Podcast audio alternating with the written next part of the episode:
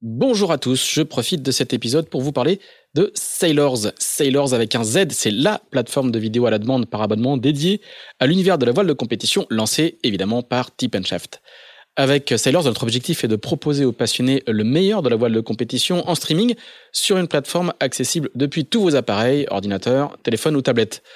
Au menu, des documentaires, des séries, des récits de courses, des portraits, des sagas, pour beaucoup euh, disponibles uniquement euh, sur Sailors. C'est le cas par exemple de Duel, le doc sur la bataille acharnée entre Pierre Quiroga et Xavier Macaire, acclamé par la critique, on peut le dire, lors du dernier Sailors Film Festival. Nous approchons la centaine de contenus disponibles sur la plateforme et Sailors propose chaque jeudi des nouveautés, le tout pour le tarif attractif de 5,99€ par mois ou de 60 euros par an. Tout ça se passe sur sailors avec un z.com.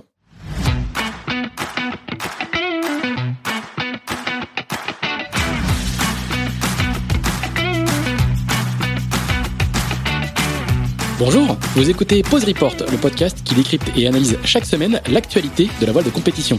Pause Report est produit par Tip Shaft, le média des professionnels et des passionnés de voile de compétition. Tip Shaft, ce sont deux newsletters hebdomadaires en français et en anglais, des podcasts, des événements, des formations, ainsi qu'un festival du film et un studio de production de contenu que vous pouvez retrouver sur tipandshaft.com.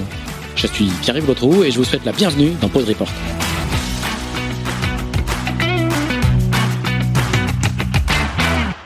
Bonjour à tous, bonjour à tous et bienvenue dans ce 76e épisode de Pause Report, le podcast hebdo de Tip Shaft qui explique, décortique, décrypte et analyse l'actualité de la voile de compétition sous toutes ses coutures en compagnie des meilleurs experts. Nous sommes le mardi 7 juin.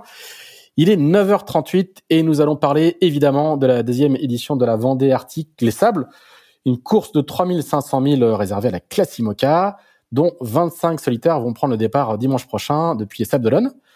Euh, dont nos trois invités qui vont nous parler de leurs objectifs euh, respectifs. Le premier d'entre eux euh, fait partie des favoris sur son plan Verdier Linked Out.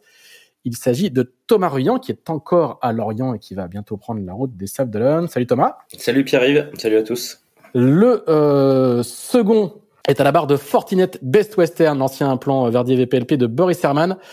C'est Romain Athanasio qui, lui, est encore du côté de Trévignon avant de prendre lui aussi la route des Sables d'Olonne. Salut Romain. Salut, je prends la route dans une heure. dans une heure. On a donc juste une heure, pas plus. Euh, et le troisième, c'est un petit nouveau euh, qui euh, vient d'arriver sur le circuit IMOCA, qui navigue à bord d'un 60 pieds à dérive, l'ex-banque populaire de Clarisse Kramer, entre autres. Et c'est Benjamin Ferré qui, lui, est déjà au sable. Salut Benjamin. Salut Pierre-Yves.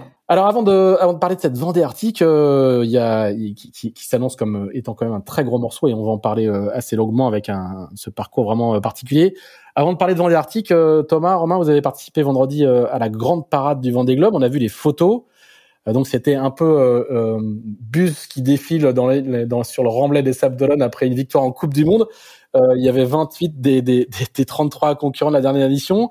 Racontez-nous un petit peu ce moment sur les photos. Ça avait l'air euh, assez sympa, assez, euh, assez, assez incroyable. Comment, comment, c'était de faire ça? On explique hein, que c'était euh, le Vendée Globe a eu lieu pendant le confinement avec des conditions assez compliquées du, point de vue du public. Donc du coup, l'organisateur a souhaité le faire plusieurs mois, plusieurs mois après. Est-ce que c'était, qu'est-ce que ça vous a fait de, revivre ça plusieurs mois après l'arrivée du Vendée?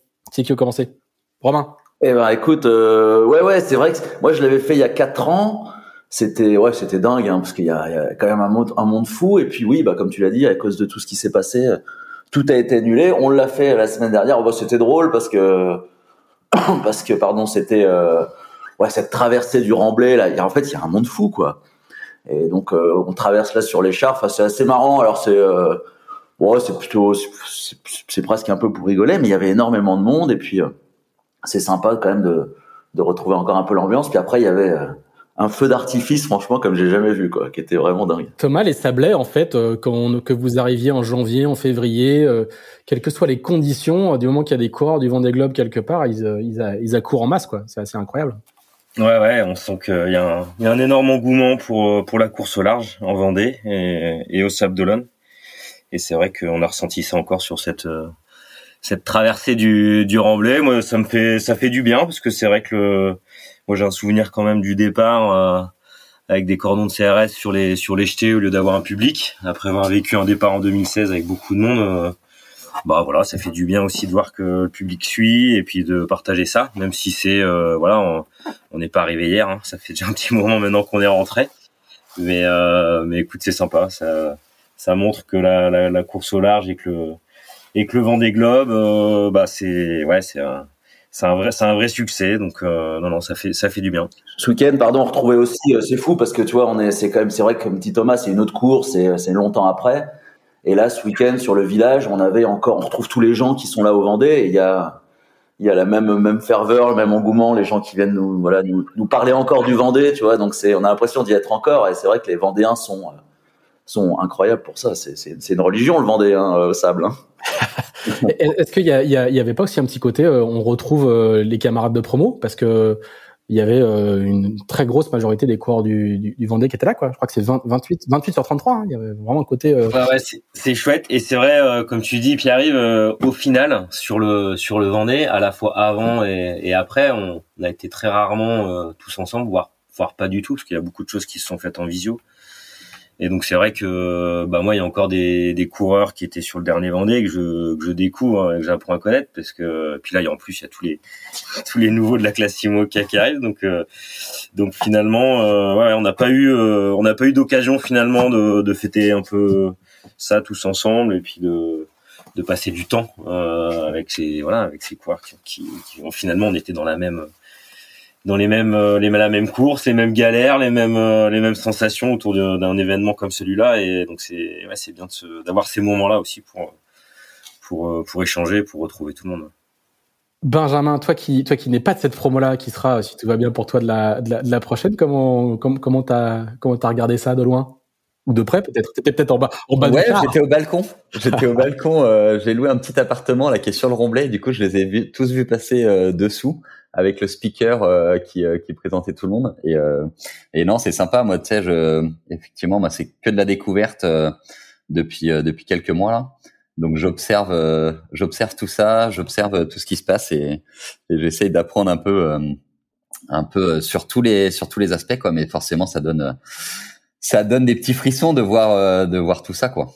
Alors toi, tu as annoncé la semaine dernière le nom de ton, ton partenaire titre, c'est qui est le groupe Monoyeur. Ouais. Raconte-nous un petit peu comment euh, comment est né ce projet, comment t'es organisé, comment tu l'as comment tu l'as structuré, euh, puisque puisque je crois que je crois que tu travailles beaucoup avec euh, euh autour de Jean Le Cam quoi. Donc raconte un petit peu comment euh, comment un garçon comme toi fait la rencontre de Jean Le Cam, ce qui est ce qui est pas forcément écrit au départ sur le papier quoi. Hein non, pas du tout, pas du tout. Bah moi tu sais je, je viens pas vraiment du du monde de la course au large à la base. Je suis pas du tout du, du sérail de cette de cet univers là. Et, moi, ça faisait dix ans que je montais des petits projets d'aventure, euh, d'exploration. J'avais fait une transat au Sextant, un tour du monde en stop, des choses comme ça. Et j'ai découvert la course au large avec la mini transat en 2019. Et, et la mini transat s'est plutôt bien passée pour moi, euh, même en termes de, de, résultats. Et surtout, moi, j'ai euh, j'ai été fasciné par euh, par cet univers. Et en fait, après la mini transat, je me suis retrouvé euh, quelques mois plus tard euh, un dîner avec euh, Jean Lecam et, et Anne, sa femme. Et, et, voilà, et à ce moment-là, euh, Jean a, a, planté une petite graine dans un coin de ma tête de, de préparer le prochain Vendée Globe. Et cette petite graine, elle a, elle a germé, elle a grandi et, et elle a pris forme jusqu'au moment où un jour, euh, euh, je me suis retrouvé avec le numéro de Michel Desjoyaux dans mon téléphone, avec quelqu'un qui m'a dit appelle cette personne euh, il a un bateau à vendre et c'était au moment du passage du Cap Horn de Clarisse. Et voilà, et donc derrière, euh, j'en ai parlé à Jean, tout s'est un peu accéléré. Et, et en fait, à ce moment-là, moi, j'ai réservé le bateau à Michel Desjoyaux, qui était propriétaire du bateau qui était loué à Banque Populaire. Et j'avais six mois pour trouver des sponsors. Donc, euh, bah, t'avais, t'avais suivi un peu ça. Hein, le, le, timing était hyper serré. Et tu vois, c'était, euh, j'avais, euh, j'ai trouvé, j'ai signé avec Monoyeur le 9 septembre et ma première échéance c'était le 14 septembre. donc, donc, euh, donc, il fallait, il fallait pas plus. Et, et Jean m'a vachement, m'a vachement aidé là-dedans. Bon, un, ça a été un des éléments déclencheurs parce que parce que moi je me sentais pas forcément je rêvais du vent des globes mais si tu veux moi j'avais juste fait la mini transat j'étais pas du tout passé par des classes intermédiaires et donc c'était un objectif qui me paraissait quand même assez euh, assez lointain qui me faisait rêver mais qui me paraissait compliqué à atteindre. Et le fait que Jean euh, tu vois que quelqu'un qui a une telle expérience qui a fait cinq des globes euh, te fasse croire que tu es capable d'en faire un bah moi ça m'a un peu donné des ailes. Et c'est ça qui a tout accéléré et Jean m'a accompagné évidemment sur l'aspect technique du bateau mais bien au-delà quoi euh, sur le montage de projet il m'a aussi aidé à crédibiliser le projet auprès des, des partenaires et ça je suis pas je suis pas dupe là-dessus et, euh, et, voilà, moi j'ai habité, euh, j'ai habité deux mois, si tu veux, chez Anne et Jean, euh, et j'avais ma petite chambre d'étudiant à l'étage. donc c'était, c'est très lunaire ce qui m'arrive depuis six mois, mais mais c'est un bonheur fou quoi. Mais mais alors effectivement le lunaire est peut-être effectivement l'adjectif parce que c'est quoi? C'est une rencontre, c'est un coup de foudre? Il est il est il est tombé sur toi, il s'est vu lui quand il avait 20 ans. Qu'est-ce qui Comment toi t'arrives à expliquer ça? Non, j'en sais rien. Faudrait... Je pense que des gens, des gens qui aimeraient vivre ce que ce que ce que ce que t'as ce que t'as vécu euh, avec lui, euh, je pense qu'il y en a, je pense qu'il y en a beaucoup. Ouais, faudrait faudrait lui demander quoi. Mais euh, mais non, mais Jean en fait c'est c'est je sais pas, c'était hyper naturel, euh, c'était hyper naturel. Effectivement, il y a un truc. Moi, j'ai exactement la moitié de son âge. Euh, j'ai 31 ans, il en a 62, et il y a effectivement un une espèce de truc un peu intergénérationnel comme ça où où moi j'adore l'expérience des anciens et tous les projets que j'ai menés avant étaient globalement tourné autour de la transmission. Et Jean, j'ai l'impression qu'il est rentré dans une phase où il adore ça aussi. Et du coup, on s'est bien retrouvé là-dedans, on s'est bien retrouvé dans l'esprit un peu collaboratif qu'on avait envie de donner au, au, projet. Tu vois, moi, je venais de, de la mini et j'adorais cette atmosphère-là et cette ambiance. Et Jean avait envie de monter un truc un peu collaboratif avec plusieurs bateaux, avec plusieurs, euh, avec plusieurs skippers. Et, et, moi, je trouvais ça génial. Donc, euh, donc on s'est bien retrouvé là-dedans. Et humainement, ça, ça a vachement accroché. Quoi. Alors vous êtes euh, du coup, il y, a, y, a, y, a, un petit groupe autour de lui. Hein. T'es pas le seul en fait. Il y a, y a Eric Ballion et Violette d'Orange aussi, c'est ça. Hein. Vous êtes organisé. Euh, je sais pas si c'est si très très structuré, mais il se trouve qu'il y a euh, autour de lui, comme tu disais, plusieurs plusieurs coureurs quoi. Ouais, exactement. Bah en fait il y a il y a Eric qui aujourd'hui loue Hubert, donc le bateau de Jean Le Cam, pour accumuler des milles en attendant d'avoir son nouveau bateau qui fait construire avec Jean. Et, euh, dans la foulée, le plan, c'est que Violette euh, d'Orange, avec qui on s'est pas mal entraîné et que moi j'invite à chaque euh, chaque entraînement sur mon bateau, récupère euh, après la route du Rhum pour elle préparer le Vendée Globe. Donc donc ouais, c'est hyper c'est hyper collaboratif et c'est vachement bien parce qu'on échange. Tu vois, on fait les on fait les entraînements ensemble. On est deux bateaux à dérive qui sont en fait assez similaires et et du coup même pour progresser, c'est c'est assez chouette. Ouais. Alors, tu as participé juste euh, il y a quelques semaines aussi à ta, à ta première course, qui était la, la Guyader Bermude, Bermude 1000 Race. Je vais y arriver, début mai. Euh, Thomas aussi, tu as, as, participé. Thomas, toi, tu as été malheureusement contraint à l'abandon. Est-ce que tu peux nous expliquer, nous expliquer, un petit peu ce qui s'est passé et puis, euh, et puis nous confirmer que le problème est bien, est bien résolu? ouais, je vais démarrer par ça. Le, le problème est bien résolu. euh, je vous rassure, et on est bien prêt, bien motivé pour pour la suite, la suite de la saison et notamment la, la Vendée Arctique et ça. Qu'est-ce qui s'est passé? Écoute, euh, on a eu un, un, début de course bien euh, quoi, bien varié, bien tonique, avec euh, avec beaucoup de beaucoup de conditions. j'étais j'étais plutôt bien dans le match, avec assez proche de assez proche de Jérémy, avec Charlie avec un peu d'avance. Et euh, on a eu un, un, on a, tu sais, pendant toute la course, on avait un, un long front qui traversait le, le de Gascogne, et le long de ce front, euh, on a négocié une petite euh, dépression associée, une petite dépression secondaire. Et en fait, c'est au passage de cette petite dépression, on a eu un, le vent est monté pas mal, et dans une abattée, j'ai une, une pièce du, comment mon, mon système de barre, je vais pas rentrer dans tous les détails, mais cette pièce qui a, qui a cassé, et du coup, je me suis retrouvé sans, sans, sans direction euh, du coup, ça fait un peu tout drôle, euh, voilà. Et donc, euh, c'est sur une abattée, dans voilà, une petite une petite survente où je, je casse cette pièce-là. Il y avait pas mal de mer, beaucoup de vent, donc je je me suis mis à la cape le temps de de regarder ce qui se passait et d'essayer de régler le, le, problème déjà pour pouvoir pour pouvoir rentrer parce que sans sans direction c'est pas simple. Et donc euh, cette pièce qui a cassé, au final, j'ai réussi à rentrer euh, avec euh, très peu d'angle de barre et bateau à plat et avec une vitesse réduite. Ça me permettait quand même de retrouver un peu de un peu de barre. voilà, donc évidemment, je suis déçu parce que c'est la première de la saison, donc démarrer par un abandon, c'est c'est pas c'est pas drôle pour moi, pour l'équipe aussi qui prépare le bateau. En même temps, on a aussi vu qu'on était dans le match euh, moi, c'était aussi le retour au solo depuis le depuis le Vendée, et puis puis on retrouve voilà, j'ai assez vite retrouvé mes marques, donc euh, il y a encore plein de choses sur lesquelles euh, évidemment on peut on peut progresser. C'est ce à quoi on s'est attaché depuis le retour de cette course là.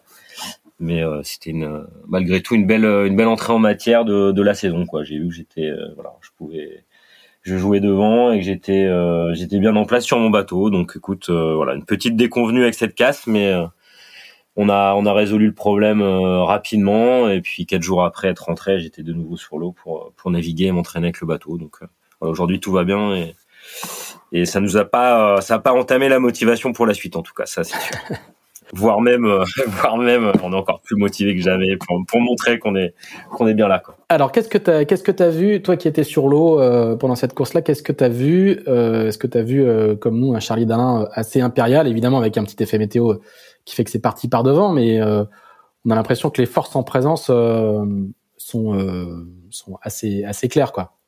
Écoute, je pense qu'il y a, c'était aussi une première pour euh, pour beaucoup de marins qui récupéraient des des nouveaux bateaux euh, et donc des marins qui sont pas encore euh, à 100% sur le, le, bateau et qui du coup ont une progression, une marge de progression qui est importante, bien plus importante que nous finalement. Donc euh, moi je m'attends quand même au cours de la saison de d'avoir de voir ces bateaux-là se rapprocher et là, c'est sûr que sur cette course-là, on, s'est un peu décroché euh, avec euh, avec euh, Charal et Apivia, mais Bureau Vallée était pas si loin et revenait très très fort. Il a eu un petit un petit souci en début de course. Hein. je pense que c'est c'est aussi dû à ça.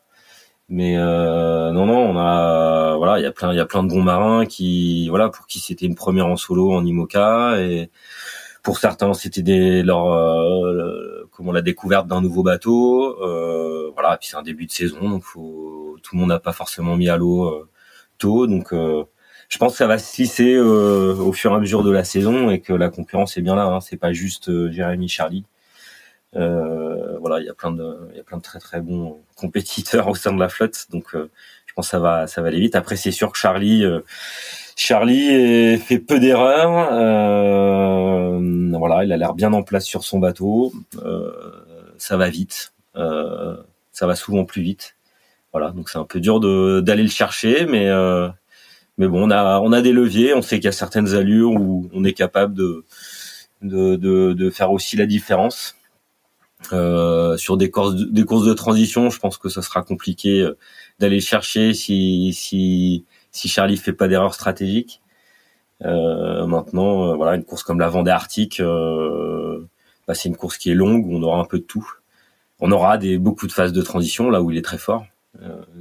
donc c'est c'est clairement pour moi l'homme l'homme à battre. Hein, on va on va on va on va regarder ça un petit peu dans le dans le détail. Juste une dernière question sur ça. Thomas, quand on, quand Jérémy, Charlie et toi, vous avez fait le Vendée Globe, vous avez des bateaux que vous connaissez maintenant très très bien, qui ont été développés et qui sont même pour pour pour tous les trois des bateaux dont vous allez vous séparer à l'issue de la route du Rhum, tous les trois. Euh, Est-ce qu'il n'y a pas quand même pas un avantage à bien connaître? On sait que c'est des bateaux avec des temps de développement très longs, des temps d'apprentissage très longs.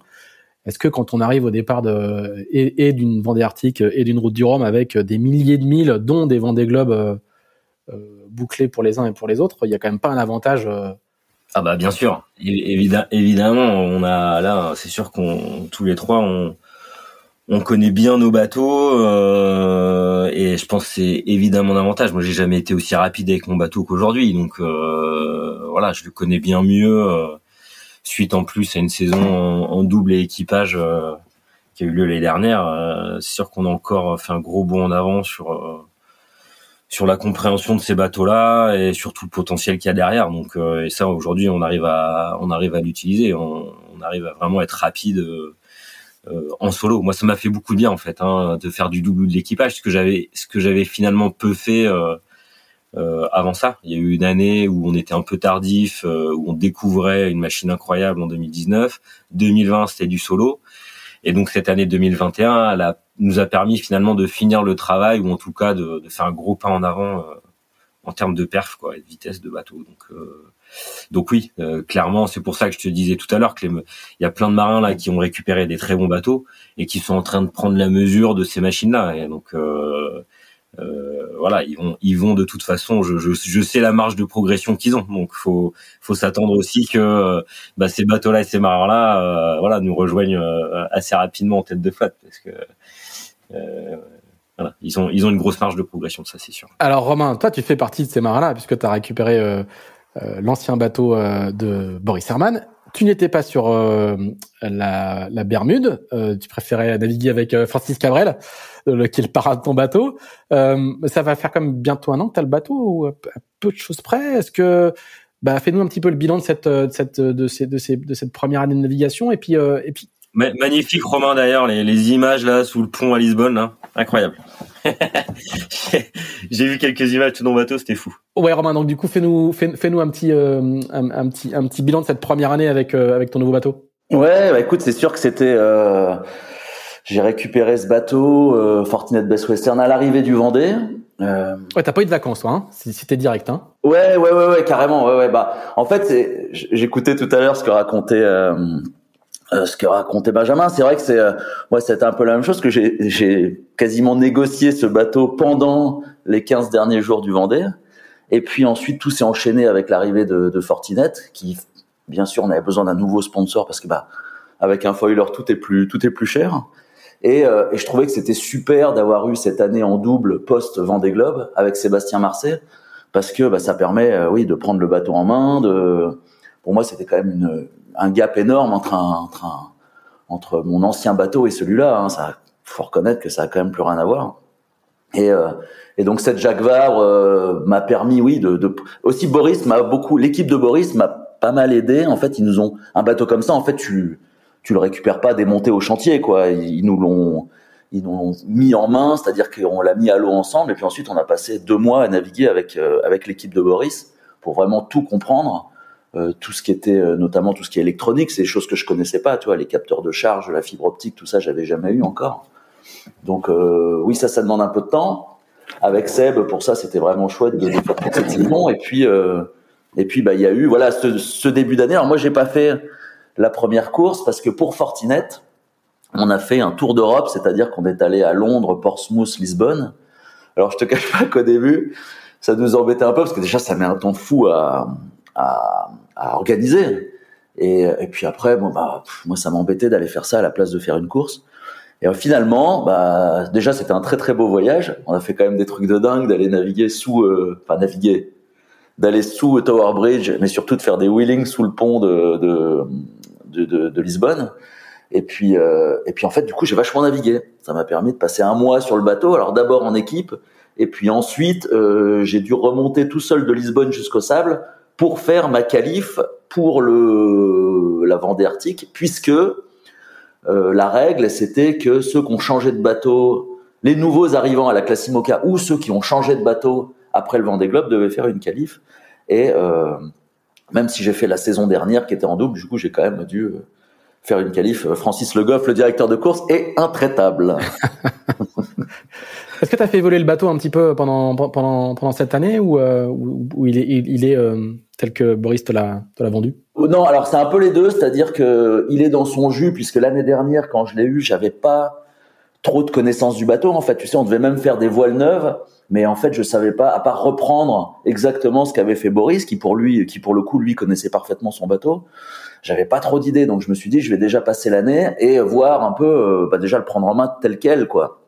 Et en fait, cet hiver, on s'est lancé dans une peinture. Alors c'est pas, je suis désolé, c'est pas très technique au niveau, euh, voilà, au niveau de performance. Quoique on a gagné pas mal de poids, mais euh, ça nous a pris quasiment tout l'hiver parce que bah, ça prend euh, deux mois à poncer à quatre personnes. D'abord on commence à la ponceuse, mais on finit tout à la main. Donc c'est vrai que finalement on est presque, on a presque fait que ça, à part quelques petits réglages. Tu vois, on a, on a, on a un peu de quête en plus. On a changé un tout petit peu une cale de foil mais ça reste quand même euh, non non pas grand chose pour l'instant. Euh. Moi, mon appréhension, enfin mon appréhension. Pour moi, le gros défi de, de cette saison, c'était de, même si, alors ça paraît bizarre parce que j'ai fait devant des globes, mais puis j'ai quand même navigué beaucoup en solo, je pense, mais mais pour moi, le gros défi de de là de cette année, et je te cache pas que c'était un peu ce qui me ce qui me travaillait cet hiver, c'était de naviguer en solitaire sur ce bateau, parce que encore une fois, c'est euh, assez impressionnant les, les, les, vitesses de ce bateau quand t'es quand à, deux avec toi avec un gros costaud comme Sébastien qui est avec moi c'est déjà des fois on se laisse un peu embarquer. Donc je me disais tout seul il y a des moments ça doit quand même être un peu tendu quoi. Donc cette qualif ce retour de, de Lisbonne m'a fait vachement de bien de naviguer tout seul. Et puis euh, puis là bah ouais la Vendée Arctique ça va être ça va être le grand le grand le grand saut quoi. Tu disais tout à l'heure hein, on en on a l'impression en plus c'est chaud parce qu'on a quand même on se disait tous depuis quelque temps que c'est la petite course de, de, de début de saison tu vois Mais en fait, pour moi, c'est l'événement majeur de la saison. Je pense que ça va être, comme on en parlait tout à l'heure, ça va être sacrément dur. Hein. Alors, on y vient, on y vient juste après. J'ai une toute dernière question quand même pour pour Benjamin et pour finir un petit peu cette cette, cette avant avant Vendée Arctique. Benjamin, toi aussi, tu as, couru la, la Bermude Mille Race et c'était ta première course en IMOCA. ouais. J'avais fait deux jours en solitaire avant. euh, comment s'est passé ce bizutage ou ce dépucelage? Ouais, c'était incroyable. C'était incroyable déjà d'être sur les pontons. Euh, tu fais onzième, hein C'est ça hein? Avec ouais, je fais euh, je fais onzième et surtout euh, moi j'étais hyper, euh, bah, j'étais assez stressé quand même avant cette course parce que dis-toi qu'avant moi j'avais passé que deux jours en solitaire sur ce bateau pour faire ma qualif. Et on a mis le bateau à l'eau euh, fin février. Et, et avant ça, j'avais fait euh, un convoyage un jour en IMOCA et c'était ma seule expérience en, IMOCA, tu vois. Donc euh, donc c'était vraiment la grosse découverte. Et, et surtout, j'avais pas navigué en solitaire depuis l'arrivée de la Mini Transat en 2019. Donc euh, tout ça mis bout à bout faisait que euh, j'étais quand même un peu stressé et, et en fait, ça s'est super bien passé. Surtout l'équipe euh, qui entoure le projet était géniale parce que euh, ils m'ont enlevé une énorme charge mentale. Ils étaient hyper bienveillants et du coup, moi, ça m'a ça m'a complètement euh, relâché et, soulagé. Et donc, j'étais très stressé sur le départ parce que avoir des si gros bateaux sur une ligne de départ, j'étais pas forcément habitué.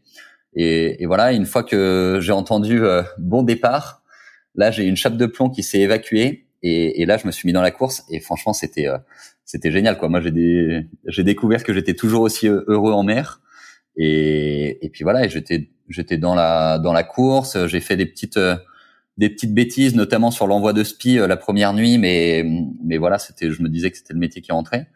Et surtout, c'était euh, encore une fois, c'est incroyable. Moi, je me suis retrouvé, j'étais 6 ou 7e à 30 000 de l'arrivée. Euh, si tu veux, pour une première en IMOCA euh, après euh, avoir navigué que deux jours en solo, c'était complètement, c'était incroyable quoi. Donc donc c'était fou cette cette première, ce bisutage, il était il était incroyable. Bon, eh ben, je, je, on va te souhaiter que ça, ça, ça, continue comme ça. Je, je, ne sais pas si ça sera aussi fluide et aussi facile entre guillemets que sur sur la Vendée Arctique, parce que le le programme, euh, on a commencé à le dire avec Romain et avec Thomas, est quand même très très particulier. Ouais, puis c'était euh, pas facile, hein. franchement. Euh, non, non, non. Déjà, j'ai trouvé ça dur. C'est pour ça que j'ai mis des guillemets, Benjamin. Et, et, je sais que et je sais que là, la Vendée Arctique, euh, ça va être encore une autre une autre paire de manches, ne serait-ce qu'en distance et ne serait-ce qu'en en voilà les zones dans lesquelles on va naviguer. Je sais très bien que ça va être autre chose. C'est pour ça que je me suis permis de mettre des guillemets. Hein. Je, je, je, je me permettrai pas de dire que c'est facile sans guillemets. Euh, donc du coup, bah, parlons un petit peu justement de, de, de, de ce parcours. Et, et, et, Romain, je crois que quand tu disais que c'était euh, probablement la plus grosse course de la saison, dans, dans, plusieurs interviews déjà, on a entendu euh, des coureurs et des concurrents, euh, certains de vos collègues, dire que euh, c'était sans doute une course qui allait être beaucoup plus beaucoup plus dure et beaucoup plus engagée que que, que la route du Rhum, qui est censée être le clou de la saison. Euh, on voit que vous êtes déjà, il y a quand même 20, 25 IMOCA au départ, il y a un gros village, c'est les Sables d'Olonne. Est-ce que, euh, Romain, Thomas, vous qui avez déjà pris des départs de Vendée, qui connaissez un petit peu le coin, est-ce que euh, ça n'a pas des airs de... Euh, pas de mini Vendée Globe, mais est-ce que euh, justement le, tout, tout ce qu'il y a autour de cette course et ce parcours particulier fait qu'effectivement euh, euh, la course elle est sans doute plus plus grosse entre guillemets. En tout cas elle a plus il y a beaucoup plus d'enjeux que, que ce qu'on pourrait euh, ce qu'on aurait pu se dire au départ. Romain tu avais commencé. Ouais euh, bah oui bah, c'est exactement ça. C'est ce que je tu, tu viens de dire ce que je disais il y a deux jours à un journaliste. C'est que oui oui on parle de la route du Rhum la course phare le, la course phare de la saison la course majeure de la saison mais mais là, moi, j'avais un peu suivi. Il y a, je l'avais pas faite, mais j'avais suivi il y a deux ans le, la précédente Vendée Arctique, qui était allée moins nord pour le coup, et c'est vrai que, bah, en fait, on va face aux éléments, face face aux éléments qui arrivent de l'ouest. Donc en fait, ça change tout le temps de voile. Euh, c'est pas les alizés du tout. Et puis il fait froid. C'est une zone qu'on connaît euh, très peu. Euh, et aller ouais au nord de l'Islande comme ça. Euh, si on fait le tour euh, par d'est en ouest, comme c'est comme ça peut être prévu, comme c'est, il y a trois parcours. Hein. Donc il y a un tour de chaque côté et euh, une bouée virtuelle au nord de tout ça, mais sans contourner l'île. Mais si on fait le tour, côté Groenland, enfin côté côté Groenland parce que côté ouest de l'Islande, on est quand même très très proche du Groenland. C'est quand même des zones où, où on n'est jamais allé. Donc euh, moi, moi je vous dis que euh, je trouve que c'est quand même, ça va être sacrément difficile. Thomas. Ouais, écoute, euh, alors moi j'avais fait l'édition il y a deux ans, euh, mais on n'avait pas fait, euh, on n'avait pas fait ce tour d'Islande. C'est vraiment la, la, voilà, la grosse particularité de la, enfin la grosse différence par rapport à la première édition. Euh, moi, je pense qu'on peut ramener euh, d'une course comme celle-là et des images dingues. Donc moi, je rêverais de, de pouvoir faire ce, ce tour d'Islande. Je suis bien conscient que ben, pour qu'on puisse faire ce tour, il faut que l'ensemble de la flotte puisse faire le, le même parcours. Euh, et quand on arrivera en Islande, il y aura de toute façon de l'écart entre la tête et la queue de flotte, donc il faut que tout le monde puisse passer. Ça va être un petit peu l'enjeu hein, pour qu'on puisse euh, qu'on puisse faire ce, ce parcours-là. Euh, c'est le gros morceau de la saison. Euh, euh, je pense que ça va être une course plus dure que le Rhum. Après, euh, c'est difficile de, dire en avance hein, parce qu'on a on n'a pas la météo ni pour l'une ni pour l'autre des, des, courses. Hein, donc c'est souvent la météo aussi qui dicte un peu la, la dureté, le niveau d'engagement qu'il faut qu'il faut y mettre. Euh, après une route du Rhum. En termes de distance, c'est à peu près une route du Rhum. Hein on va on va juste le rappeler pour le, les auditeurs. C'est ouais, c'est un petit peu un petit peu plus long même, hein, je crois. Euh, c'est même presque un petit peu plus long. Euh, donc ouais, c'est l'équivalent d'une d'une grosse transat. Donc euh, euh, ça va être engagé, comme le disait Romain, les systèmes nous traversent au lieu d'aller à leur rencontre ou euh, de les accompagner. Euh, donc c'est une course de, de, transition où on sait qu'on va on va devoir mettre beaucoup d'énergie pour manœuvrer, euh, où stratégiquement euh, bah, il y aura quand même des gros choix à faire et ça sera loin d'être simple. Euh, donc finalement c'est une course qui a tout pour euh, voilà pour mettre du, du piment euh, niveau sportif quoi. Hein. Donc voilà après la différence avec une route du Rhum c'est que la route du Rhum c'est une course qui a une histoire qui est qui est très médiatisée. Euh, voilà, c'est une course de légende, hein, donc euh, ce que n'est pas encore la Vendée Arctique, mais je pense que c'est euh, la volonté de la Seine Vendée, de la classe IMOCA, c'est aussi d'inscrire dans un calendrier. et c'est une course IMOCA, quoi. C'est pas une course avec avec les, les autres les autres séries. donc ça peut faire partie d'une d'une grande ça, ça peut devenir une grande classique. Ça l'est pas encore aujourd'hui et je pense qu'elle a tout pour le de devenir, hein, parce que termes d'engagement, de parcours, euh, de nombre de bateaux là au départ, on est vraiment sur une sur un gros truc quoi. On, je pense qu'on s'en rend pas bien compte finalement. On, parle de voilà tous de cet objectif principal qu'on qu'on a, qui est qui est évidemment la route du Rhum. C'est celle que voilà, c'est celle qu'on vend aussi à nos partenaires, celle qu'on va inscrire au palmarès. La Vendée Arctique, euh, c'est un gros morceau quoi. C'est un très gros morceau de l'année on va, rappeler qu'il y a deux ans, en plus, c'était une, une sorte de course de remplacement. Hein. C'était une, course au, sortir du confinement qui a été montée en très peu de temps et qui était euh, et, qui, remplaçait d'autres courses, quoi. Hein. Ça remplaçait les, les, deux transats qui n'ont pas pu avoir lieu au cause Covid. Euh, la, la, la transat, alors je sais plus comment elle s'appelait, The Transat. Ou The Transat, ouais. Euh, et la New York Vendée. Et la New York Vendée. Voilà, donc ça a été la course euh, qui a été montée euh, et d'ailleurs euh, très belle façon par la classe IMOCA et, la SEM Vendée. Et donc ça, voilà, ça, a été le point de départ de, de, finalement une nouvelle, une future nouvelle grande classique, je pense. Juste une, une, petite question encore sur le sur le parcours, Thomas. On, pour ceux qui ne l'ont pas forcément en tête, tu disais que vous alliez traverser, enfin vous alliez être traversé par les systèmes météo. C'est-à-dire que c'est une, une course qui, où vous allez faire un petit peu de, je vais schématiser, mais un petit peu de, euh, de nord-ouest pour commencer pour euh, parer les îles, euh, les îles britanniques. Puis après, la route, elle est quasiment plein nord, à peu, à peu de choses près, quoi. Euh, tour de l'Islande, puis après plein sud pour pour redescendre. C'est aussi ça qui fait sa spécificité, c'est-à-dire que vous allez, vous, vous, prenez pas les systèmes météo de face où il faut choisir. je passe au sud ou je passe au nord de la de la dépression. Vous les prenez pas au portant comme sur une route du Rhum ou une descente plus classique d'un vent des globes Qu'est-ce que ça, qu'est-ce que ça, qu'est-ce que ça va avoir comme euh, euh, comme spécificité euh, stratégique? C'est-à-dire que en termes de, de, trajectoire, ça va être très très ouvert ou il faudra entre guillemets juste enchaîner les transitions le, le plus vite possible? Non, ça va, être très ouvert. Je pense qu'il peut y avoir aussi beaucoup de beaucoup de regroupements. C'est vrai que sur une, on va dire une course comme la Route du Rhum, on a, on sait qu'on a trois quatre jours avec beaucoup de stratégie parce que ça te place dans, dans les alizés s'ils sont là. Mais en tout cas, une fois que t'as que t'es que t'as passé le golfe de Gascogne et que tu arrives dans les alizés, après euh, c'est des des situations euh, météo euh, qui sont calées et assez classiques finalement. Il y a toujours voilà des petits décalages, des petites choses à faire, mais c'est des vents c'est des vents constants qui sont quasiment là toute l'année. là sur une trajectoire sud-nord puis nord-sud en montant en Islande, t'arrives jamais dans des régimes de vent établis comme le sont les alizés.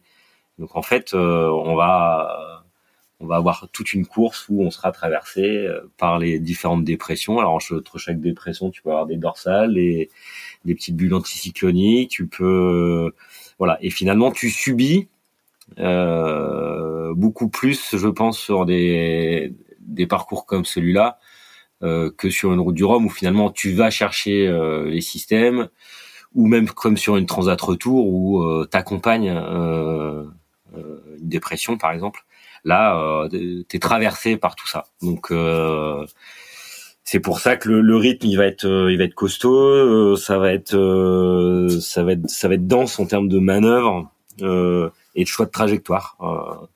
Voilà, donc ça va être une course très technique, je pense. Comme l'a été d'ailleurs, comme ça l'a été il y a deux ans. Et puis finalement, il y a deux ans, on a quand même eu de la chance d'avoir une météo assez clémente euh, dans le nord. On a eu un peu de vent pour partir auprès et, un peu de portant dans la brise euh, en, milieu de, de montée vers l'Islande, mais on a quand même eu des conditions assez assez cool, j'ai l'impression. Euh, et on est arrivé cramé. On est arrivé cramé parce que euh, bah même quand c'est cool en IMOCA euh, et s'il y a des changements de voile, bah voilà, tu, tu te mets vite dans le rouge. Hein, donc je m'attends à une course très physique et il va falloir ouais, assumer le rythme, faire, faire les bons choix de voile parce que euh, clairement, on va passer aussi du temps avec euh, avec pas forcément la voile optimale, euh, mais il faudra optimiser ces changements. Donc ça va être un peu tout l'enjeu, quoi. Va falloir être malin sur sur la toile à porter, sur sur la trajectoire à adopter. Voilà, c'est ça va être une course. Ouais, il va falloir faire, va falloir être lucide jusqu'au bout, je pense. On a fait une petite étude avec, je crois que je veux pas dire de bêtises, c'est pas Berno, mais c'est c'est Nicole Louven, on a fait un petit, une petite étude, un petit roadbook, tu sais, on fait des roadbooks météo de chaque course. Et euh, on a, Nico avait regardé sur les 22 dernières années, au 9 juin, au 15 juin, je sais plus, enfin bref, pendant la course, 17 fois, il y a une dépression qui passe sur la zone de course, c'est-à-dire entre l'Irlande et l'Islande. Et euh, alors c'est jamais, je crois qu'il n'y a jamais eu très fort, je crois qu'il n'y a jamais eu plus de 25 ou 30 nœuds. Mais, euh, mais moi, je, je, rejoins Thomas. Ce qui, ce qui fait, ce qui a l'air d'être la difficulté de ça, effectivement, c'est euh, trouver le, la bonne route et puis euh, avec la bonne voile. Et je pense que euh, j'ai l'impression que effectivement les manœuvres, les changements de voile, c'est en, en, IMOCA, c'est un truc qui prend énormément de temps et c'est le truc où on doute souvent, c'est-à-dire que tu te demandes à chaque fois si tu as la bonne voile. Et quand il faut en changer, ça prend euh, beaucoup de temps, surtout certaines voiles, tu vois, remplacer un grand Genac par un, un J0 ou inversement. Ça, c'est des manœuvres qui prennent vachement de temps et qui font perdre beaucoup de milles. Donc la faire pour rien, c'est euh, pas des dizaines de milles, mais pas loin, euh, au moins 10 000 ou 5 ou 10 000 de perdus, quoi, quand le temps de faire la manœuvre. Donc là, peut-être la clé de la course sera là, effectivement. Et puis en termes d'allure, ça va être sportif parce que si je fais, je, je, je, je connais pas justement les statistiques, mais euh, si vous prenez les DEP qui arrivent de l'ouest et que vous faites du nord, ça va être euh, ça va être que de il y aura beaucoup de beaucoup de reaching et d'allure très très rapide sur vos bateaux. Donc assez engagé quoi. Ouais, et puis alors t'as vu ces bateaux là, j'en parlais avec Jean-Luc Nélias qui, qui est quand même qui travaille tu sais pour Charlie maintenant, qui est directeur de, l'équipe, qui a beaucoup navigué en trimaran et il me disait mais qu'est-ce que c'est que ces bateaux quoi? C'est au reaching dans de la quand le bateau il vole et qu'il saute les vagues, il dit mais c'est pas possible quoi, c'est intenable. Donc, euh, ouais, ça risque d'être euh, difficile de faire un café euh, pendant cette course. Ça va, Benjamin? Quand t'écoutes, j'écoute. J'ai des aînés par d'expérience. tu veux toujours y aller? Je me rappelle d'Alex Thompson qui disait dans ces conditions-là, j'en ai marre de risquer ma vie à chaque fois que je vais aller aux toilettes. ça peut être le cas là. Benjamin, t'es content de pas avoir de foil? Euh, Ouais, ouais, ouais. Mais bien souvent, même tu vois, sur la première course euh, après le passage de, de, front avec la dépression secondaire, là toute la descente, où moi je trouvais que ça allait déjà très vite. Et, et je pensais à mes petits camarades euh, en foiler et je me disais mais, mais, mais comment comment ça doit être euh... Oh mes foils ils étaient rentrés, hein, on t'inquiète. je me demandais comment ça se passait chez eux quoi.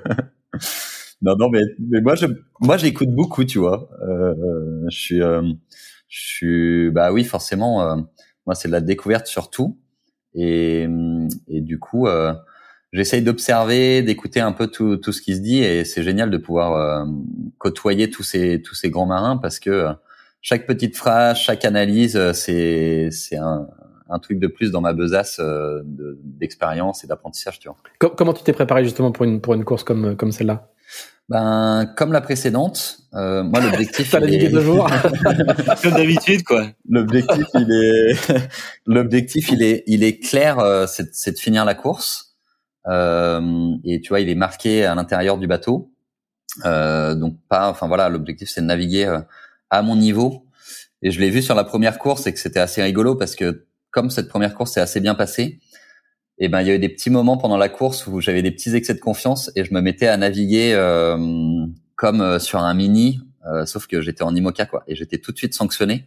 Et je trouvais ça hyper intéressant, c'est que comme j'en dis, dans la vie dès que tu fais le kéké, tu te prends des claques quoi. Et, moi il y a eu deux trois fois sur la première course où où j'ai commencé à naviguer au-dessus de mon niveau actuel en IMOCA et j'étais tout de suite sanctionné. Et donc là ça va être un des objectifs de cette course c'est vraiment euh, voilà c'est là c'est c'est plus un trail c'est un ultra trail. Ça va être un marathon et du coup euh, c'est ça que j'essaye de, de, de, bien ancrer dans un coin de ma tête. C'est que c'est qu'il va falloir naviguer à mon niveau tout du long quoi. ouais c'est un, c'est un marathon Benjamin. L'ultra trail c'est pour dans deux ans. En tout cas je vais noter la phrase dans la vie quand on fait le kéké on se prend des claques. Je vais... signé signé Jean Cam ça fait partie des punchlines de Jean. et, Benjamin, tu es intégré, euh, tu, tu, tu es intégré pour la forêt ou tu es, dans un pôle euh? Ouais, bah moi je suis, j'ai de la chance hein, parce que j'ai j'ai intégré le pôle euh, Finistère course au large. Donc euh, tu, tu connais tous les grands marins qu'il y a là-dedans et et quand tu rentres à l'intérieur du pôle et que je regarde les petites photos sur la droite et que je vois tous les gros noms et que je me vois au milieu de ça, euh, je, je me demande un peu ce que ce que je fous là. J'ai un peu le syndrome de l'imposteur. et puis à côté de ça, il y a Tanguy le Glatin, euh, moi qui m'a vu faire mes premiers virements de bord euh, en mini et, et qui m'accompagne aussi. Et, euh, et c'était c'est une des personnes clés de, de mon puzzle, c'est que c'est une des premières personnes à qui j'ai parlé devant des globes. Et, et, qui a navigué un peu avec moi. Et, et à côté de ça, il y a Pierre Brasseur et Gilles Damaille euh, qui ont rejoint l'équipe qui sont aussi euh, deux grands noms de la course au large. Donc, euh, donc tu vois, moi j'ai essayé vraiment de pallier mon, mon inexpérience avec euh, en essayant de bien m'entourer quoi. Et avec un bateau qui est, qui est super fiable, qui est, qui est en plus assez performant. Donc j'ai tous les ingrédients et, et maintenant c'est à, à, Pépin de faire le taf sur l'eau et, et tu peux bien parler autant que tu veux à terre. Euh, j'ai bien compris qu'en course au large c'est sur l'eau que ça se passe quoi. Et, euh, c'est sur l'eau qu'il faut faire ses preuves. Donc moi je vais j'essaie de m'atteler à ça quoi. Romain, Thomas, une petite, question encore sur le sur le parcours. Est-ce que est-ce que au nord de l'Islande là euh, où, l'un des parcours passe au nord de l'Islande, est-ce que il y a des risques de glace? Non. Alors euh, je, euh, je commence. Vas-y Thomas, oui. Euh, de toute façon, on a des on a des zones comme sur le Vendée euh, qui nous limitent finalement dans dans les trajectoires, mais la trajectoire naturelle fera passer si on fait le tour de l'Islande proche des côtes. Et on a tu sais on a un courant froid qui longe le qui longe le Groenland et qui empêche les les glaces de de venir euh, proche de proche de l'Islande. Euh, j'ai déjà eu d'ailleurs eu euh, d'ailleurs Thierry Dubois au téléphone hier qui est en Groen, au Groenland en ce moment. Et donc il m'a aussi bien rassuré sur sur ce sur ce point-là. Il y a, y a pas de glace autour de l'Islande. Elles sont proches malgré tout, mais euh, voilà, la, température de l'eau remonte très vite entre le Groenland et, l'Islande et les, les, courants empêchent les glaces de de venir jusque l'Islande, surtout à cette période-là de l'année. Donc euh, non, non. par contre, on, on, peut naviguer serein concernant les glaces. Par contre, euh, il y a beaucoup de cétacés euh, dans ces coins-là. Euh, voilà, donc faudra quand même être très vigilant là-dessus. Euh, ouais, ouais, il y a, y a du, il y a quand même du monde dans l'eau, donc euh, à la fois pour nous et, et, pour les cétacés, il va falloir très faire particulièrement attention si, si on monte euh, jusque là. Il y, a combien de, il y a combien de milles entre l'Islande et le Groenland? Alors, j'ai pas de Rena allumé là.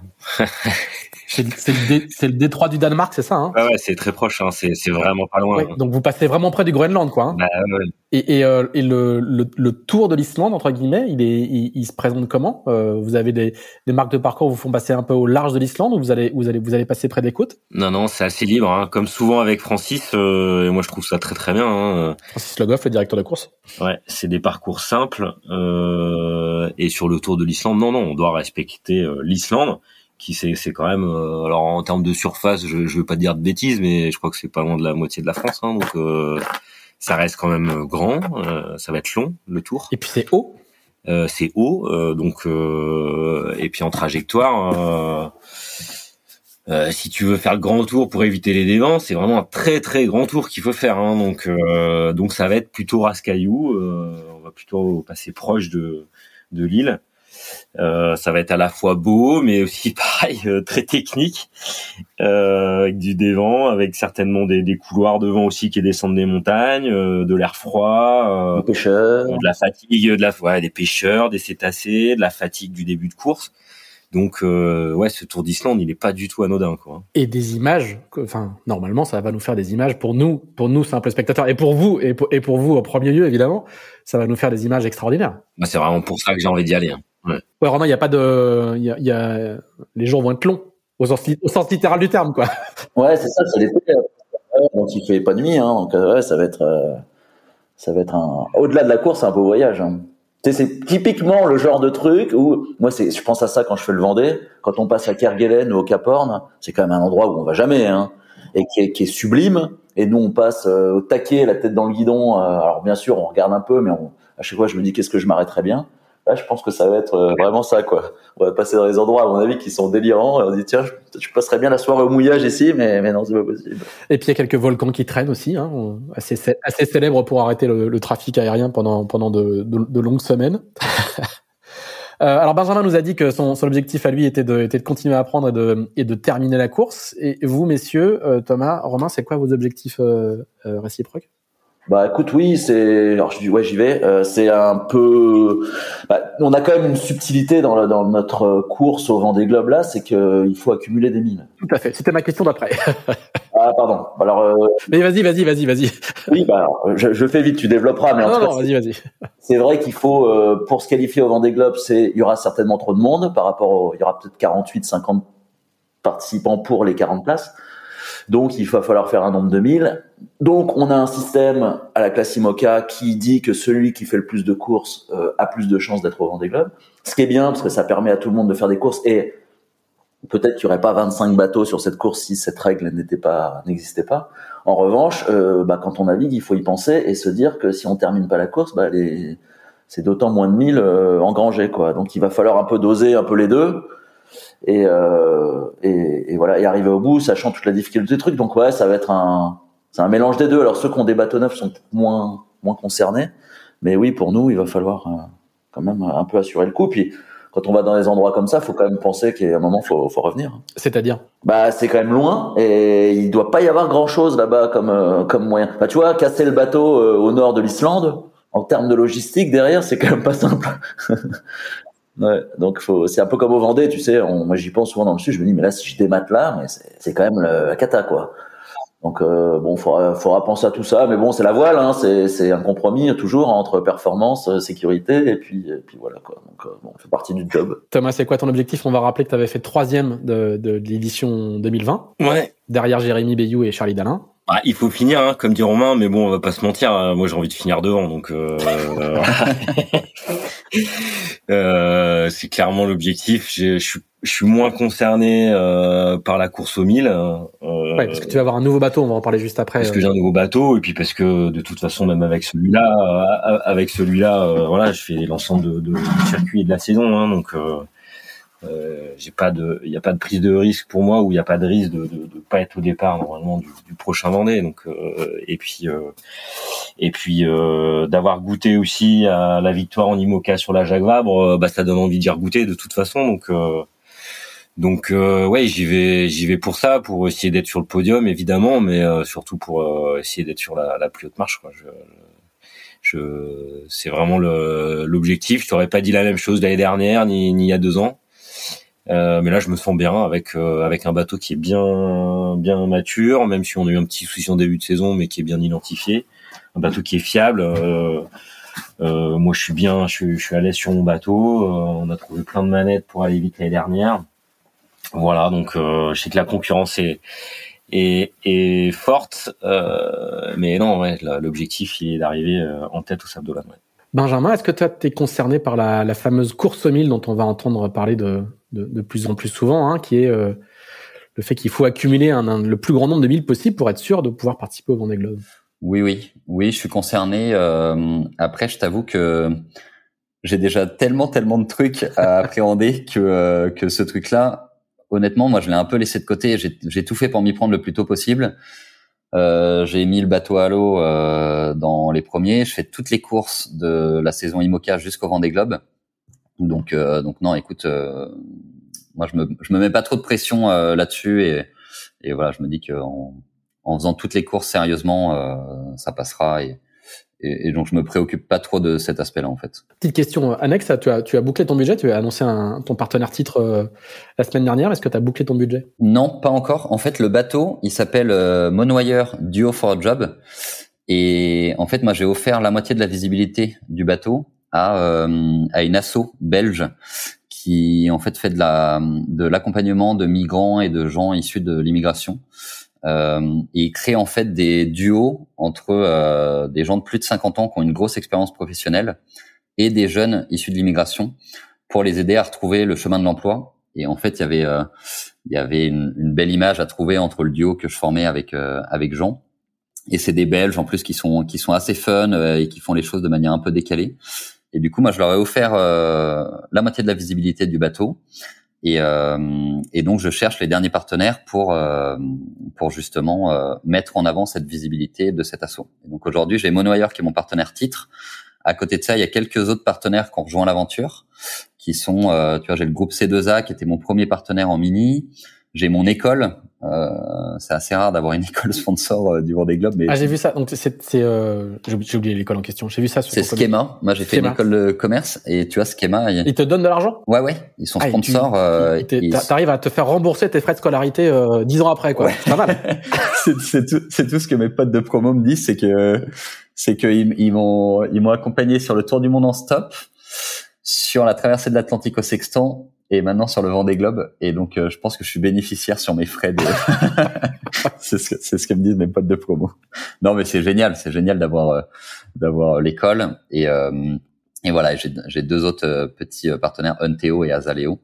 Et, et là, l'idée, c'est d'en trouver, c'est d'en trouver un ou deux derniers qui eux vont se ranger derrière derrière du offer job et, et vont mettre en avant la visibilité de de cet assaut. Donc en fait, moi j'ai euh, j'ai trouvé les deux tiers du budget, il me reste un tiers à trouver. Duo for a Job, ça résonne un petit peu avec le, la cause que porte euh, Thomas Ruyant qui est euh, Linked Out. Ouais, carrément, carrément. C'est aussi c'est aussi voilà sur les mêmes sur les mêmes bases et c'est moi j'ai quand même la sensation que c'est le sens de l'histoire, tu vois, et que de plus en plus les projets sport vont aller dans cette direction-là, que la course au large s'y prête bien, parce que euh, naturellement on porte des valeurs qui sont euh, qui sont assez fortes. Et en plus on a une grosse visibilité sur les voiles. Et, donc j'ai l'impression que c'est le sens de l'histoire. Et puis euh, ce que je disais au début mais moi c'est tellement un, un, rêve éveillé là ce que je vis que je me dis bon bah si si en plus moi en réalisant mon rêve alors tu vois c'est je rentre pas dans le truc où ça change pas le monde de mettre ça sur tes voiles. Mais par contre ben, s'il y a quelques duos supplémentaires qui peuvent se créer parce que tu leur as offert de la visibilité, et eh ben, et eh ben c'est chouette. Quoi. Thomas, on, on, on, revient vers toi. On, on, parle un petit peu de ton, ton bateau neuf. T'en es où? Euh, À quoi il va ressembler? Quand est-ce qu'il est mis à l'eau? Tu peux nous en dire euh, un petit peu plus? Alors, il va être mis à l'eau euh, début d'année 2023, sachant qu'on se met pas de grosse pression sur sur une date ou euh, voilà, si c'est pas si c'est pas mi-janvier, ce sera fin janvier ou mi-février. Euh, ce qu'on veut, c'est vraiment bien finir le bien finir le bateau. On mettra le bateau à l'eau au cœur de l'hiver, hein, donc euh, c'est pas non plus le, le, la, la meilleure des périodes pour pour prendre en main un nouveau bateau.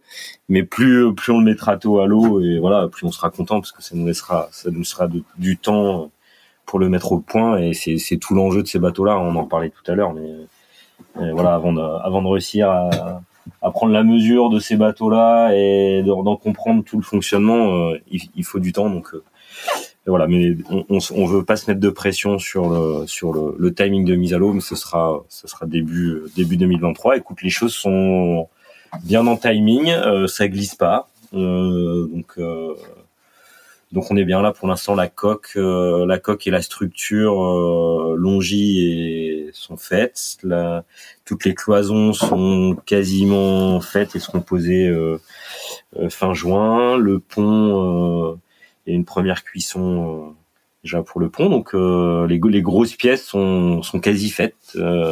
Euh, voilà, après il y a évidemment beaucoup d'assemblages et c'est un c'est un gros puzzle hein, et c'est vraiment le, voilà le gros œuvre est fait mais après c'est voilà la finition qui prend du temps donc voilà mais en tout cas on est dans le bon dans le bon timing pour pour la suite. Alors à quoi va ressembler le bateau? Donc c'est un plan fino conque coche hein pour C'est un plan coche fino conque ouais. donc c'est Antoine qui qui pilote un peu ce ce design team.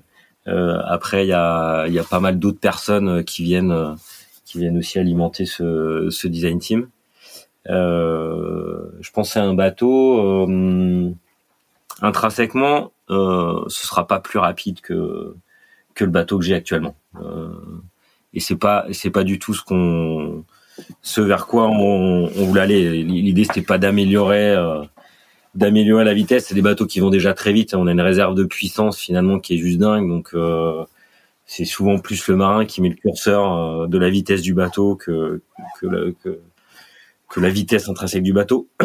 Là, ce qu'on a voulu chercher, c'est euh, cette amélioration de vitesse moyenne au large, en solo surtout. Euh, donc c'est un, un vrai bateau devant des globes, je pense qu'on est en train de, de faire. Alors, voilà, c'est l'idée de départ. Hein. C'est vraiment le cahier des charges et c'est ce vers quoi Antoine Coche et tout le cabinet Financo qu'on on, travaille. On, a vu euh, euh PRB, le nouveau PRB de, de Kevin Scoffier et Mialo euh, il, y a, il, y a, il y a deux semaines euh, à Lorient. Il faut s'attendre à quelque chose de très différent. Ah bah finalement le, le, le PRB, il, alors il y a plein de subtilités, mais ça reste des carènes euh, finalement assez proches de ce que j'ai aujourd'hui, des carènes assez assez tendues. Alors là, on a vu une évolution au niveau de l'étrave, euh, des bateaux assez bas sur l'eau avec plus de protection. Il est, très très beau d'ailleurs le bateau euh, PRV là. J'ai vu quelques images. Euh, bah, c'est de toute façon, c'est que c'est des bateaux qui vont très très vite. Hein.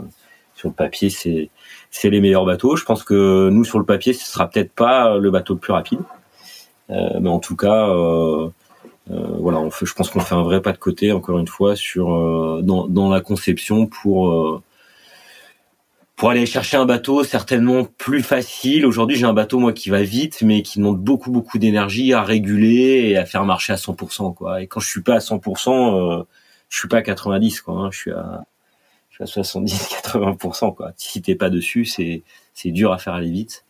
Donc l'idée c'était aussi ça, c'est d'avoir un bateau euh, plus facile euh, à faire aller vite pas plus facile à vivre parce que ça reste des monocoques, donc des bateaux qui portent du plomb et qui vont plus de 30 nœuds. Hein. Donc de toute façon, c'est pas, par définition, c'est pas agréable.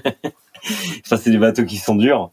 Euh, on sait tous. Euh, maintenant, euh, c'est sûr que si on a, si c'est un petit peu plus facile euh, euh à faire marcher vite ou à réguler, et, et, si c'est des bateaux qui traversent un peu mieux le, comment le, la mer, la mer du large. Euh, bah, on aura réussi, je pense, euh, à faire un bon bateau de Vendée Globe.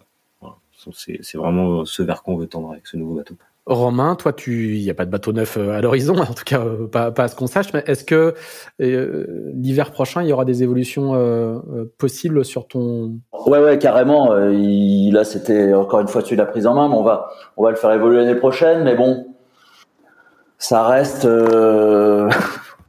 Je sais pas, c'est pour l'instant, j'essaye te dire, j'essaye déjà de, de, le faire marcher à 100%, ce qui est déjà un, un, bon boulot. Le bateau, il, bon, c'est un bon bateau. Alors c'est pas, c'est pas, il y a déjà 20 bateaux plus récents que le mien maintenant entre les bateaux neufs et les bateaux de 2020, mais. Ouais, mais il avait été bien upgradé par par Boris quand même. Ouais, voilà, juste avant le Vendée, et, euh, et donc franchement, quand il va vite, euh, quand il va pas vite, c'est pas de sa faute, hein, souvent, hein, c'est que de la mienne.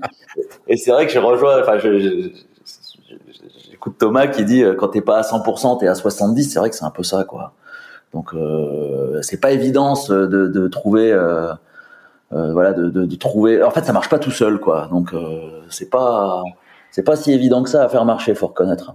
Alors il y a une différence encore une fois aussi entre aller vite sur des petites courses ou toi ou, dans la baie de l'Orient où là c'est vraiment le bateau qui va vite enfin c'est vraiment sur le papier plus il va vite bah plus il ira vite dans la baie de l'Orient après le Vendée ou, les courses en solo bah il y a il y a pas que ça qui rentre en jeu et, et effectivement bien connaître son bateau et arriver à le faire marcher à le rendre plus facile même si c'est pas le plus rapide euh, sur le papier, c'est sûrement ça le secret. Et donc du coup, tu, tu qu'est-ce que c'est quoi les modifs que ton visage pour euh, pour l'hiver prochain? Nouvelle paire de foils? Alors là, pour le coup, on est euh, plutôt en train de travailler sur les voiles que je n'ai pas. Donc, je devrais pas dire ça parce que c'est pas très, c'est pas très vendeur pour mes pour mes concurrents. Mais figure-toi qu'on n'arrive pas à avoir toutes les voiles que je voulais parce que bah y a pas de tissu. Donc c'est quand même euh, c'est quand même la misère. Là, je pars avec quelques voiles euh, qui sont vieilles et ça me plaît pas du tout, mais j'ai pas le choix. J'ai pas, je les ai pas reçues. Il y a pas de tissu. Voilà, c'est comme ça. Comme comme dans beaucoup d'entreprises, euh, comme dans beaucoup de secteurs, bah, il manque la matière première. Euh, mais après, on va essayer donc voilà de travailler un peu là-dessus. Et puis moi, un peu mon dossier là, c'est un peu les foils, quoi, d'arriver de, les, à les rendre. je trouve que mon bateau, toi, il cavite pas mal, euh, donc j'essaie de rendre ça plus fluide.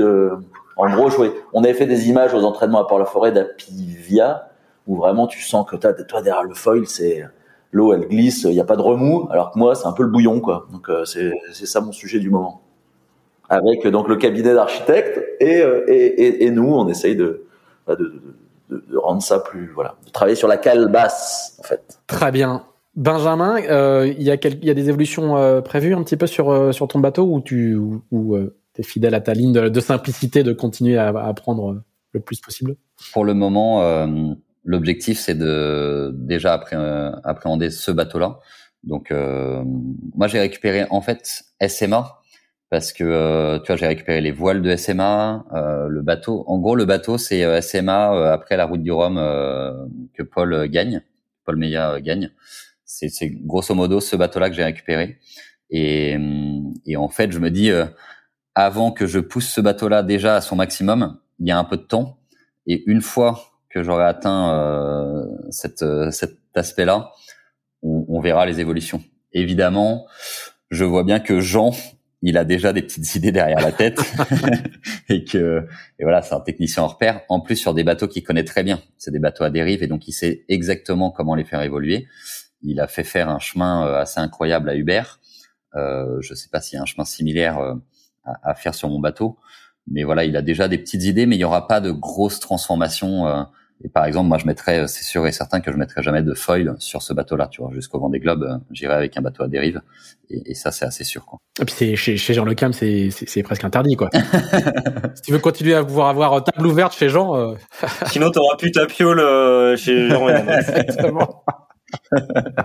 Ah, puis on rigole avec ce bateau parce que c'est vrai qu'il est tellement léger, tellement performant, c'est quand même une réussite ce bateau euh, depuis qu'il est sorti. on s'est tous dit, putain, faut surtout pas le foiler. Il a raison, Benjamin, il faut le laisser comme ça parce qu'il est quand même très très rapide et pour le coup, pour le Vendée, où encore une fois la vitesse euh, théorique sur le papier n'est peut-être pas le plus important, euh, ça reste un bateau à dérive qui risque d'être très très bien placé, surtout bien mené par Benjamin. Et, et puis c'est marrant, j'écoute son histoire là, je connaissais pas trop l'histoire. Moi, Jean Le Cam, je le croise comme ça de loin parce que c'est quand même quelqu'un d'assez atypique.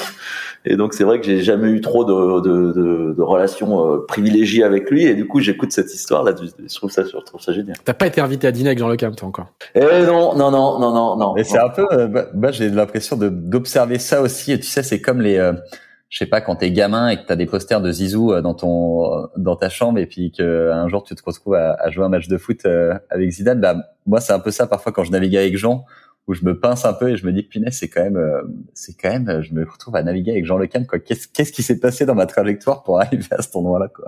Ah je vois bien parce que quand je suis arrivé au centre d'entraînement en 2000 c'est pareil moi j'arrivais de nulle part hein, et, euh, euh, enfin j'étais pas toi un coureur comme comme Armel comme tous ces gars-là qui ont fait de l'optimisme tout ça. J'ai fait quelques années de Figaro et en 2005, il y a Michel Desjoyaux qui m'appelle et il me dit, toi, juste après la solitaire, il me dit, mon navigateur est blessé, est-ce que tu veux venir le remplacer sur le trimaran au Grand Prix de Vigo? Il me dit ouais t'as une semaine pour réfléchir. Je dis non non c'est bon.